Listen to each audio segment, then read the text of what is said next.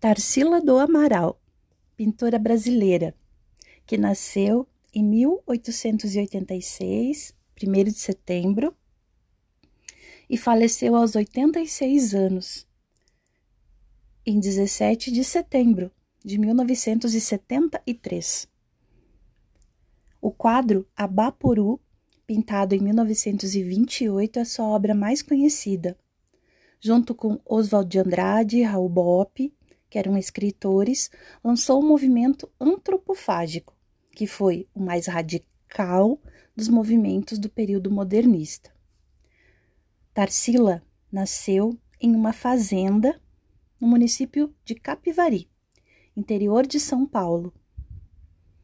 Era neta de José Stanislau do Amaral, que era um proprietário de muitas fazendas, apelidado de milionário. Tarsila estudou em São Paulo, numa escola de freiras, e completou seus estudos em Barcelona, na Espanha, onde pintou seu primeiro quadro, aos 16 anos, Sagrado Coração de Jesus.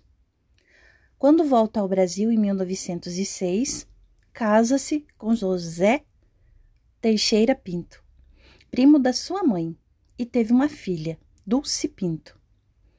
Em 1916, estuda com William Zadg, que era sueco e morava em São Paulo e tinha um ateliê.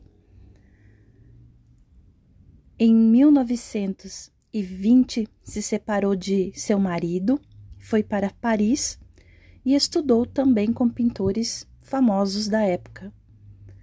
Em 22, sua tela é admitida no Salão Oficial dos Artistas Franceses. Neste mesmo ano, volta ao Brasil. Em 1923, volta novamente à Europa, mantém contato com artistas de lá, e entre eles Oswald de Andrade. Em 25, lança o volume de poesias Pau Brasil, livro de Oswald de Andrade com ilustrações de Tarsila. Embora não tenha participado diretamente da Semana de 22, integrou o movimento com os intelectuais modernistas. Em 1929, expõe individualmente no Brasil, no Palace Hotel, em São Paulo. Tarsila foi uma das artistas plásticas mais importantes da primeira fase do modernismo. Suas obras atravessaram três fases: pau-brasil, antropofágica e social. A primeira teve início em 24.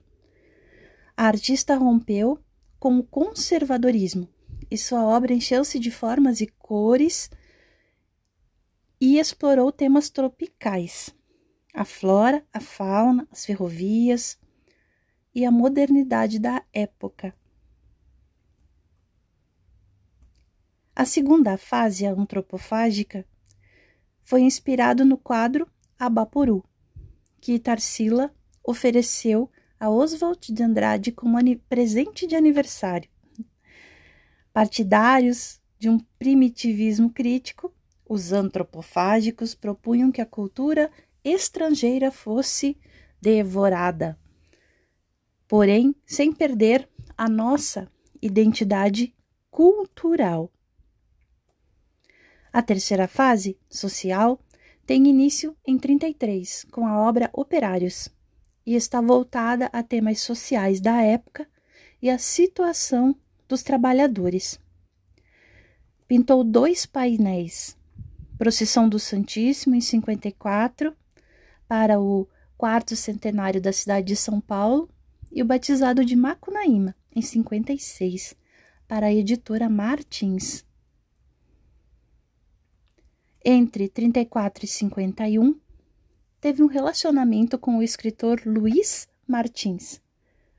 Trabalhou como colunista de jornais, onde ilustrava retratos de personalidades. Participou da primeira Bienal de Arte de São Paulo e teve uma sala especial na sétima Bienal. Faleceu em São Paulo em 73.